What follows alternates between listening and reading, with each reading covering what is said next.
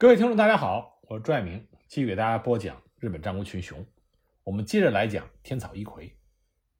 上次我们说到，岛原家的藩军打算在深江村狙击天草一揆军。那么得知消息的一揆军早有准备，那么在深江村之战中并不落下风。而且呢，一揆军排兵布阵极有章法，有条不紊，可见在一揆军中有精通兵法的武士指挥。虽然藩军在首战中最终获胜，但是伤亡非常的惨重。各地天主教徒的一揆军也纷纷的向深江村支援。那么岛原家的家老考虑到士兵连续作战极度疲劳，就率领藩军退回到了岛原城。一揆军的声势更加的浩大，暴动就扩展到了整个岛原半岛。岛原城呢，也被天草四郎所领导的一揆军。围的是水泄不通，居城几乎被攻破，而守城藩军的人数远远少于一揆军，只是凭借着坚固的城防工事，苦苦的支撑，等待着援军。与之相呼应，几天之后，在肥厚的天草也爆发了天主教徒的起义。从领主四泽氏的本城唐津城出发的藩军三千多人，在十月十日前往天草镇压一揆军。但是首战就告失利，在上岛的小岛的之战中，藩军的大将三宅藤兵卫战死。那么得到消息，其他各地的一揆军也都赶来增援。和平一处的一揆军就把唐津藩军围困在福冈城里。不过藩军非常的顽强，而且福冈城非常的坚固，远远超出一揆军的想象。一揆军攻城数日，伤亡惨重，最终也没有攻进城去。同时，藩军抓住了伊揆军的漏洞，出其不意地烧毁了他后方的阵地，这就让伊揆军大为的恐慌。那么，大明细川氏的援军这时候正在途中，被迫无奈的伊揆军只能再次退回到岛原半岛。合为一处的伊揆军得知了幕府的讨伐军正在靠近的消息，就进入到岛原岭原来旧的领主有马家废弃的居城一原城，固守待战，同时修复了城堡。储备武器弹药和粮食，来防备讨伐军的进攻。一六三七年十月九日，幕府将军得到了一揆的报告。报告呢是根据松仓氏家老和大明细川氏的描述而写成的，基本上呢符合当时的具体情况。但是由于路途遥远，还是经由大阪城代为转交给了幕府，所以幕府接到报告的时候，已经是起义爆发的半个月之后。而这个时候呢，岛原和天草的一揆军已经会合，囤积了兵器粮草，修筑工事，做好了抵抗幕府军的准备。这给后来幕府军的军事行动带来了很大的不利。幕府拿到报告之后，就召开了老中会议，讨论如何平定叛乱，最终决定派遣幕府的近臣板仓重昌为正使，石谷真清为副使，前往九州镇压一揆军。板仓重昌是京都所司代板仓胜重的第三个儿子，是知行高为一万五千担的大名。板仓一家从德川家康时代就追随德川氏，是幕府极为信任的普代大名。重昌本人也是作为德川家康本人的御进席出头人，长期侍奉在他的身边，在大阪之战中也立有战功，是赫赫有名的武将。同时呢。重昌他也有过出使九州的经历。一六三二年，在九州朱大明进行转封调整的时候，重昌曾经奉命赶赴九州，担任城池的交接任务。正是因为他熟悉九州，这也是启用他作为正使的重大原因。这个时候的板仓重昌正好是五十岁，无论是在经历上，还是处理事务的经验上，都是处于他的黄金时期。十一月九日，重昌一行由江户出发，途经福建、大阪，最后在大阪乘船到达了九州。二十六日到达九州的小仓。不过这个时候局势越来越严重。重昌他们一行出发的两天之后，也就是十一月十二日，传来了天草也爆发了天主教起义的消息，而领主玉泽氏的藩军处于极为不利的地位。岛原天草的一揆军合并一处，打败了玉泽氏的藩军。富冈城代三宅藤兵卫战死，整个岛原天草地区已经完全陷入了天主教徒伊奎军的汪洋大海之中。那么不好的消息接二连三的就传到了幕府，感觉到事态严重的幕府决定再次派遣位高权重、具有威信的大臣松平信纲和户田氏铁为正副上使，前往九州地区，领导岛原天草一揆的平叛事宜。那么九州朱大明的家臣中有很多人原来就是天主教徒。这就让幕府深为不安，对九州朱大明非常的不信任。同时呢，为了防范天主教伊奎军进攻有着良好天主教信仰的长崎，幕府就派遣了使者前往长崎，辅佐长崎的奉行，布置长崎的防卫。另外呢，细川氏虽然是外养大名，但是和德川氏有着非同一般的亲密关系，所以被认为是德川氏在九州的耳目。西川氏呢，就担负着为幕府监视九州大名的任务。而先行出发的板仓重昌，这个时候并不知道幕府又再次派遣上使的消息。他于十二月一日到达了肥后国的高濑，指挥汇集于此的肥前、肥后、筑后三国的藩军。终于在伊葵爆发一个多月之后，由岛原天草附近大名的藩军为主力，以幕府派遣的正使板仓重昌为大将的。幕府征讨军组成了。一六三七年十二月八日，幕府军开始进攻天主教伊奎军固守的原城。不过，伊奎军早有所准备，依靠修筑的城防工事，居高临下抗击幕府军。让仲昌吃惊的是，伊奎军并不是毫无组织、混乱不堪的乌合之众，他们不但训练有素，而且有着狂热的战斗意志，还有数量可观的火枪。和优秀的火枪手，初次攻城，幕府军就被打了一个措手不及，各大名的军队都有伤亡。仲昌和诸军大将经过军事会议之后，认为伊奎军以逸待劳，如果强攻必然非常的困难，而且还会有很大的伤亡，这是幕府将军所不愿意看到，所以他们决定改变策略，对原城进行围困，修筑固定的工事。消磨伊奎军的斗志，各大名呢也迅速下令从各自藩内砍伐树木送到阵地，用于制造盾和竹树。同时呢，还建造出高出原城的井楼，不间断地向城内射击和投掷实弹。加强阵地之后，幕府军在十二月二十日再次发起了攻击。伊奎军毫不畏惧，用火枪、石头、沸水多次击退了蜂拥而至的幕府军。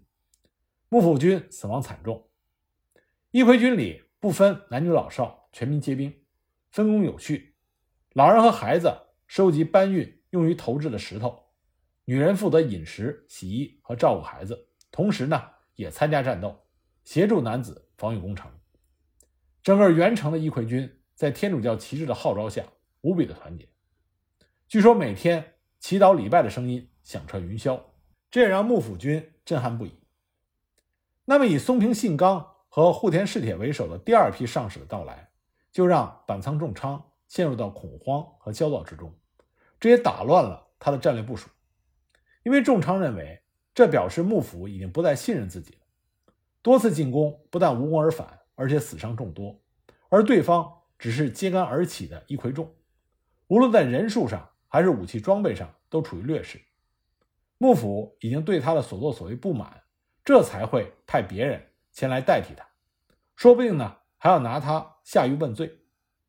而其他将领也得知有新的上使即将到来，所以呢对仲昌的指令，杨奉因为不予执行，这也让仲昌步履维艰。左右为难的仲昌决定在松平信纲、户田氏铁到达岛原之前发起总攻。正担任京都所司代的他的兄长板仓重宗。也以家族荣辱为理由，希望仲昌能够尽快的攻下原城，剿灭叛乱。情急之下，板仓重昌召集阵前的诸将领，下令于元旦那一天发起总攻。一六三八年一月的元旦，板仓重昌和石谷真清身先士卒，率领幕府军向元城发起了总攻。由于配合不当和准备不足，重昌身中火枪战死。石谷真清受伤，一部分幕府军突进城内，但是因为伤亡过多，败退下来。战后清点伤亡的人数，幕府军死了六百多人，伤了三千八百多人。整个幕府军的营地到处都是散落的旗帜和武器辎重，可谓是惨败而归。幕府军这个时候已经丧失了士气，无力再战。那么副使石谷真清无可奈何，只好连连向幕府报告，希望幕府能够派遣更多的援军。板仓重昌的战死，极大的震惊了幕府上下。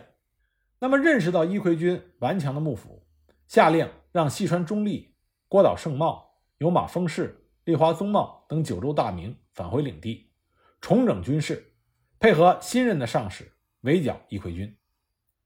那么要想统领和驾驭各大名的军队，让各地的这些强藩心悦诚服的服从命令，这并不是一件容易的事情。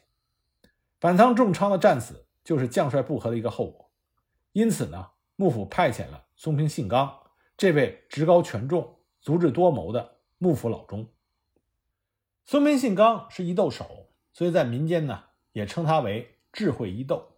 这是一个非常有才干的人物，是将军德川家光身边年轻有为的权臣，极得家光的信任。松平信纲出生于一五九六年十二月十九日，是德川家康的家臣大和内久纲的长子。松平信纲的先辈本来不是松平氏，而是大和内氏。松平信纲的父亲久纲是家康政权三河远江地方的代官。一六零一年，松平信纲被过继给德川家康一族松平正纲作为养子，并且在一六零三年，随着养父松平正纲，先后拜见了二代将军德川秀忠和大御所德川家康。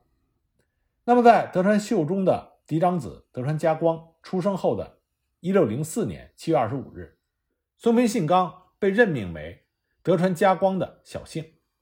当时呢，信纲只有九岁。信纲在松平正纲的教育和培养下，逐渐就成为了德川家光身边的心腹。那么，信纲的养父松平正纲是德川家康身边的重臣，他曾经出仕于德川家康、德川秀忠、德川家光三代将军。掌管幕府的财政大权。松平信纲之所以能够成为家光身边的近臣，而且仕途顺利，很大程度是得益于他是松平正纲的养子这个事实。松平信纲深得德川家光的信任。一六二三年七月，他随着德川家光前往京都觐见天皇，被授予了从五位下的官职伊豆守。那么，松平信纲正式的登上权力中心的舞台。则是在德川秀忠死后，德川家光开始掌控实权的宽永十年之后，他成了幕府权力核心的老中之一，并且呢，经常在他的府邸举行诸大臣会议。松平信纲在幕府阁僚中的地位大大的被加强。德川家光给予信纲破格性的信赖，在松平信纲出发去平叛之前，德川家光授予了信纲可以自行开封处理。西部诸位大名的报告，而不必呈送幕府的朱印状，这就赋予了信纲极大的权限。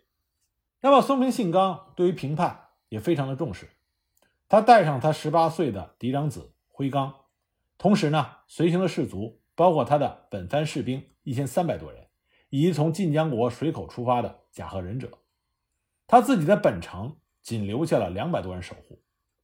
那么作为副使的户田氏铁。他也率领了两千五百多名本番的精锐番军和他已经成年的两个儿子，两个人在大阪会合之后，就开始准备渡海及围困岛原半岛的船只。御三家之一的第一大名德川赖宣献出船只八十艘，丰须贺家也献出了六十艘。然后呢，松平信纲和户田氏铁就率领着大军乘船经海路前往九州。关于为什么会派遣松平信纲，有很多的解释。第二次上使的派出，不仅仅是为了加强讨伐军的力量和加快平乱的进度，很明显，更多的是为了平定起义结束之后的善后处理的事宜。此外呢，幕府对于天主教徒这次一揆的声势蔓延开始重视。那么，松平信纲作为幕府高官老中，是代表着德川家光严密巡视防范九州大名的。那么，也有不少人认为。一开始任命板仓重昌为正使，石谷真清为副使就是一个错误的决定，因为呢，板仓重昌他只是一万五千担的小大名，石谷真清仅仅只是不足一万担的旗本。可是讨伐军中的主要将领，那些九州大名，比如说郭岛胜茂，他的领地是三十五万七千担；西川忠利是五十四万担；黑田忠之是五十万两千担；牛马丰氏是二十一万担，等等。要他们两个人去统帅这些九州大名，特别是外样的这些强藩组成的讨伐军，的确是有点勉为其难，力不从心。当时身为幕府将军剑术指导师，肩负着监察诸大名的柳生宗矩，就曾经预言板仓重昌不能收拾九州起的局面，必然会舍身战死。最后的结局果然不出他的所料。幕府也并不是不知道重昌。和九州大名在封地上的差距，只是呢，幕府并没有给予岛原天草一揆事件足够的重视，认为这只不过是一次普通的一揆事件罢了。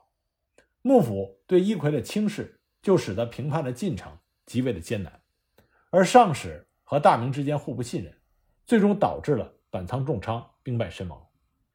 那么，由于五家诸法度规定，大明是不能擅自出兵行动的。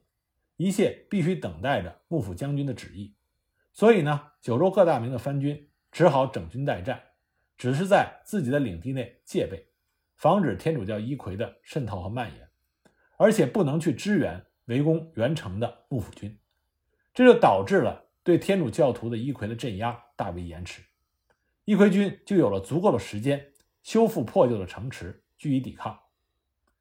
松平信纲是在一六三八年一月三日。到达了岛原，次日就由信纲之子辉纲率领援军渡海到达了阵地。新上任的松平信纲，他认为幕府军最初的防御工事完全是没有用处，要求各大明军立刻放弃这些前沿阵地，向后撤退。随后呢，向阵中的诸大明军队下达了这样的命令：构筑土山高丘，居高向城内进行射击，设置碉楼哨岗。严密监视义揆军的动向，并且围栏扎栅，保卫城池，围而不攻，进行兵粮对攻。松平信纲的意图很明显，是尽量的避免在城下和义奎军交战，修建坚固的军事设施，准备对义奎军进行长期的围剿，尽量减少人员的伤亡。那么，在松平信纲新的策略下，战场的局势又发生什么样的改变呢？我们下集。再继续给大家讲。